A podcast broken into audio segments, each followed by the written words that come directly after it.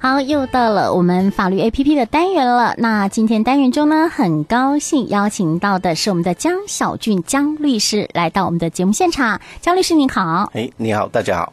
好，是啊，我们江律师今天来到节目现场呢，我们要谈的主题是装修跟法律。哎，大家听到这个会觉得好奇怪哦，这个装修跟法律到底有什么关系啊？为什么会想要告诉民众啊、呃、这个议题哦？我们请江律师跟听众朋友们来说明一下。好。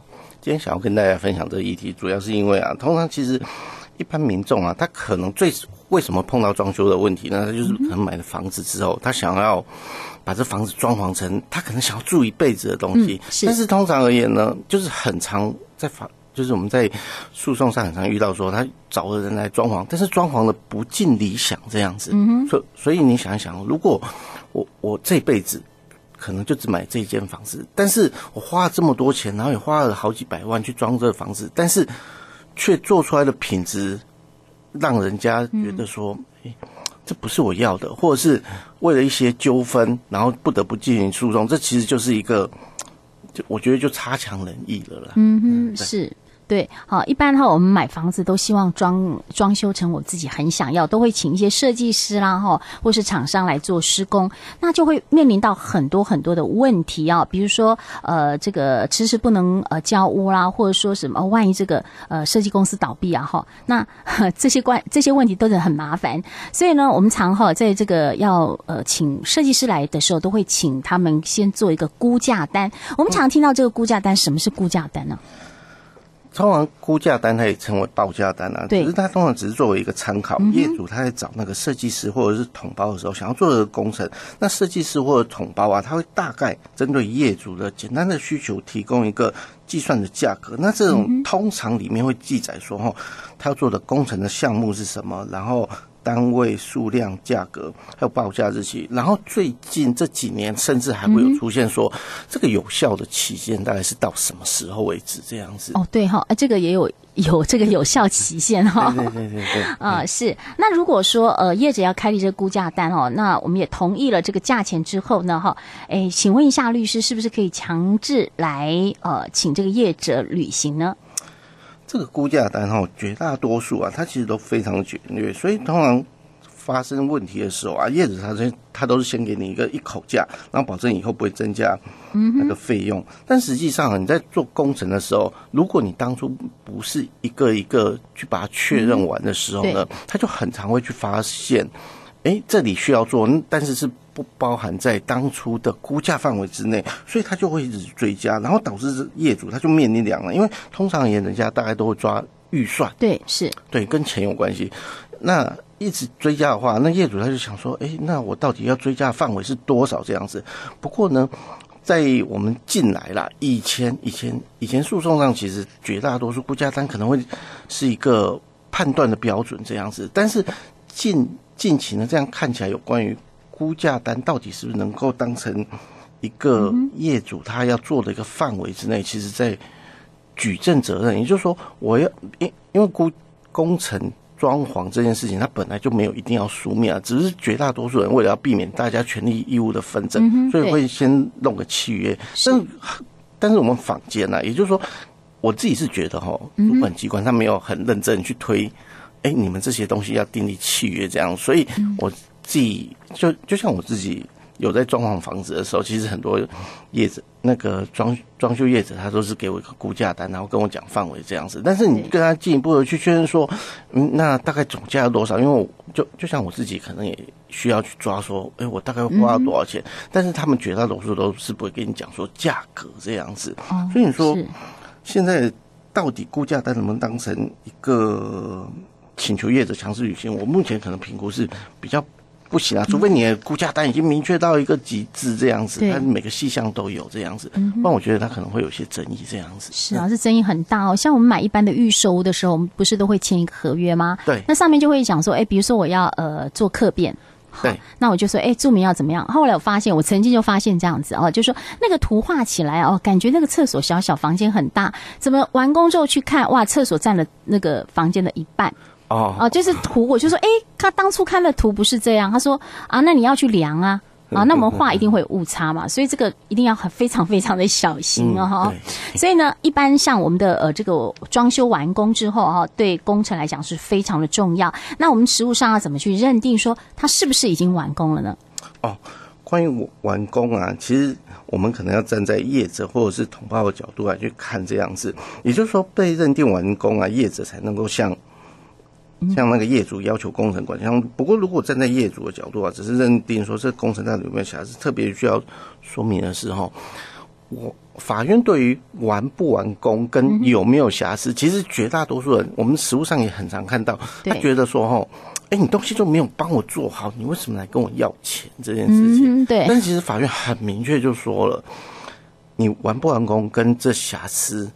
是没有关系的，嗯哼，除非啦，除非，但是我们也曾经看过说，吼，嗯，他认为这瑕疵已经极大，然后可能没有办法继续履约的一个状况，所所所以说完工，其实如果真的真的在进行诉讼的时候，我们可能法院整体会去看说，哎，你工程大概完成了。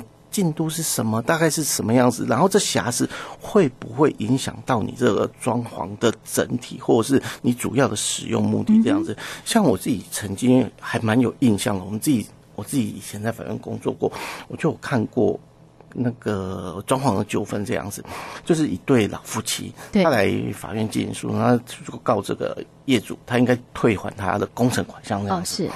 后来我们就去，就这看书面其实看不大出来。后来我们。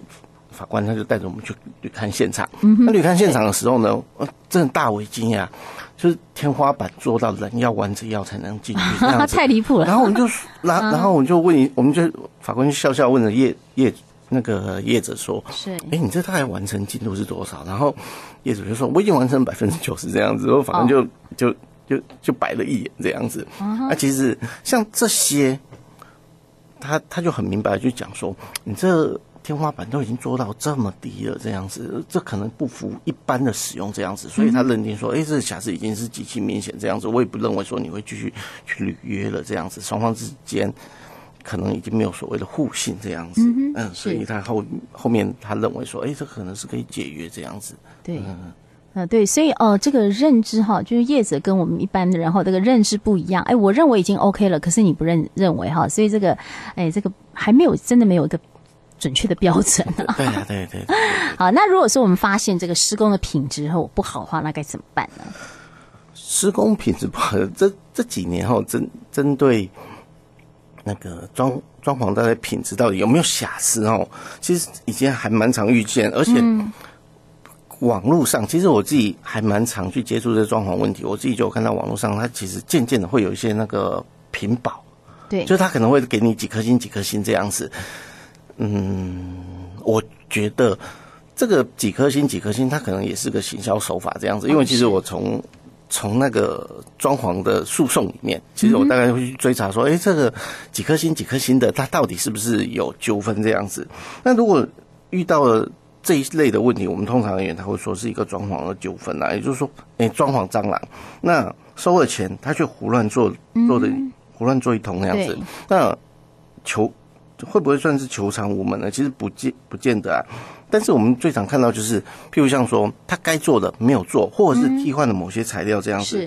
像我们就曾遇过，他说要装那个大理石瓷砖，但是实际上却是用了仿大理纹的地砖这样子，然后敲在一起。可是其实像业主，其实绝大多数都不太清楚。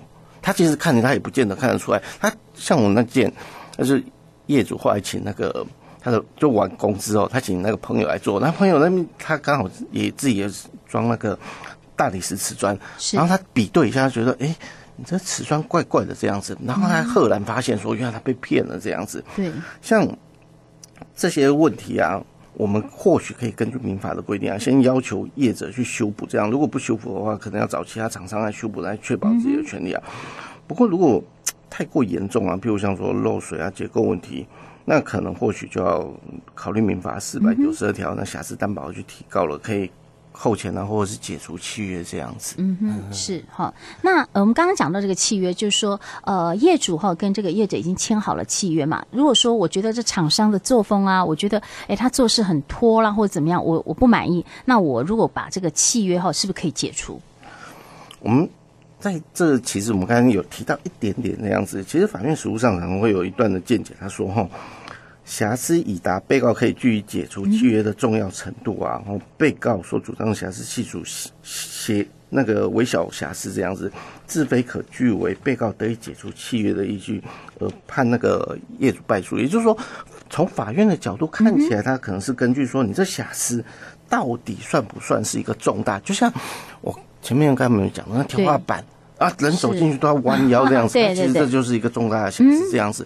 像我自自己，我们在总理曾经有一段时间有那个有个建案，他还没有完工之前，哎、欸、天，那个屋顶就开始漏水了这样子。对，那时候甚至有还蛮多立委啊、议员啊协助跟建商解约。其实像那种，我就觉得，哎、欸，它可能只是属于一个重大的瑕疵这样子，不符。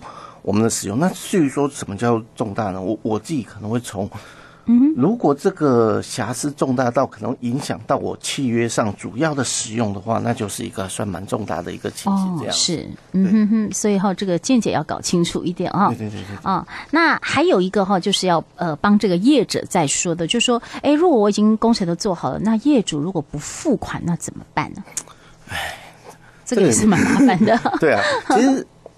因因为绝大多数的业那个业者，他其实从事这这些装潢工程，他其实你说款项会不会拖欠？会拖欠这样子。就像我自己有曾经帮一些技师上过课或建筑师上过课，其实他们自己都不知道说，哎、欸，原来这个请求工程款它是有那个时效的一个问题这样子。那我们通常会跟大家讲说，如果诶、你可以请求，或者是你已经去完工了，或者是已经交付了，那可能就要在一定的时间之内赶快去请求，这样，不然它履时效之后，你就不能够再请求了。那至于说请求的方式，可能就像先可能先跟业。一那个业主直接请求这样啊，如果真的不行的话，就向法院起诉这样子。嗯嗯，对哈，呃，那再来哈，就是要问到哈这个房子的事情，就是说我们常常有看呃有听到说有这个防水的保固啦哈，哎，这个要怎么约定？还有万一这个保固如果过期了哈，是不是就可以不负责任？哦，他我们先讲一下保固好了。对，那保固它是指说产品它符合一定的标准，那它。如果简单的讲，就很像是车辆，它在、嗯、就是我们讲的是我们买的汽车，对，它在一定的期间之内呢，厂商它会保保持保证它的品质达到一定的标准这样子。如果我在保护期间之内，如果车子出了些什么问题这样子，它直接会帮你维修，然后提供这些服务这样子，甚至是不需要收费的。其实像这些都是属于保护。那像房子呢，它防水的保护，也就是说它在一定的期间之内。他会认为说，诶，譬如像说厕所，我们所听到防水保固，我们可能就要去想说，诶，什么叫防水保固？它到底防哪些部分？这样子，像一，我们就会从一般的工程去想，防水保固，那哪里会漏水呢？哦，屋顶啊、哦，屋顶要防水保固，嗯、那厕所呃要防水保固，那我们再想一下，嗯，那客厅要不要防水保固呢？这个可能就要去想了。所以通常而言。虽然有时候业主他会说有所谓的保固，那譬如像说防水保固是我们最常听到的嘛，对，但我们可能就要仔细的去评估说，哎，哪些是他会做的，或者是哪些他有刻意去隐略的部分。就像我自己曾经遇过一个那个在杨梅的案件这样子，啊，整个外墙外墙通常要不要做防水保护呢？可能不见得，但是它通常会涂一层那个防水漆啦。或者是涂上油漆，其实上油漆绝大多数都可以，但是那一件很特别，就是建商不知道是怎么做，我看它外外墙好像部分有弄米石子这样，但是哎、欸、下大雨的时候呢，那个屋内会渗水，对，会漏电那样子。啊，其实那个买方他其实非常的惊恐，这样他说：“哎、欸，我这不是有那个防水保固嘛？”然后他说：“哎、欸，可是外墙通常而言我们不会做防水这样子，是，所以像这些契约的内容可能就要比较。”精细的去确认说，到底我保固的范围是在哪里的这样子？嗯、对，就写的比较精细一点哈。对对对对对。嗯、那刚刚有问了，就是保固期如果过了，是不是就可以不不负责任？其其实哦，这个一直我其实，在法院工作的时候，这个到到底要不要负责，在法院里面其实一直都有两派的见解、嗯。对。那其实我不能够说谁对或谁错，其实主张说你保护期过了，其实还是要负责。其实法官他可能是本于一个。比较公平的概念去想这件事情这样子，因为他觉得绝大多数的装修业者，他其实就是我就是从事这份工作这样子，您他还蛮专业的。所以他对于他自己可能会造成的一些瑕疵，就就是工程上的瑕疵，法官站在比较保障消费者的角度，所以他认为说，哎，纵使这你要保护过期了，如果说有其他的法律还能够去主张权利，他其实不会去妨害这样子，除非你的契约里面很明白的就去排除了这一个部分这样子。就像我们最我曾经很久以前曾经有遇过那个。买卖契约就是买房子，然后他排除了所谓的瑕疵担保责任这样子，哎、嗯、啊，但是另外一派那个否定说，就是法官认为说，哎，那你契约自由，你自己要怎么约定，那是你们的权利义务啦，这样子。嗯，是，对对对对对。好，那我们今天哈呃谈的这个装修跟法律，我们的江律师有没有其他需要再做补充的？其他的部分啊，基本上我觉得哈，不管是从业主或者是从那个。业者的角度，我觉得双方对于权利义务的明确，最好是订立一个契约啦。然后这契约最好越明确越好，这样子。然后，譬如像说，你到底要施工的范围有哪些，每个细项都要订立好。我们很常遇到说，真的就是只是拿着一张那个那个估价单，然后就在那施工，然后后面发生的纠纷呢？你说法官要怎么去判断说？到底谁该负责？我能不能请求减少价金？这真就不知道这样子，嗯、所以我觉得契约要把握好这样子。嗯，是好。那今天非常感谢我们的江律师哈，跟我们带来这个主题哈，装修跟法律，希望哈跟我们的听众朋友们哈会对他们有一些帮助。好，我们今天再次谢谢我们的江律师，谢谢您，嗯、谢谢。